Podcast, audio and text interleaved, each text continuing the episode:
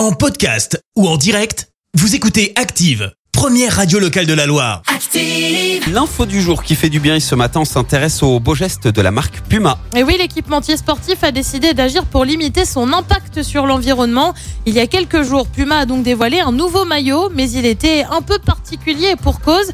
Il était en fait conçu à partir d'anciens maillots. Concrètement, les maillots sont d'abord décomposés chimiquement, les couleurs sont en fer les nouveaux maillots. Les pièces de la collection Red Jersey sont 25% restants sont issus de plastique d'équipe de Manchester City, l'AC Milan ou encore chez nous l'Olympique de premier maillot recyclé le 23 avril prochain. Pour... Merci, vous avez écouté Active Radio, la première radio locale de la Loire. Active.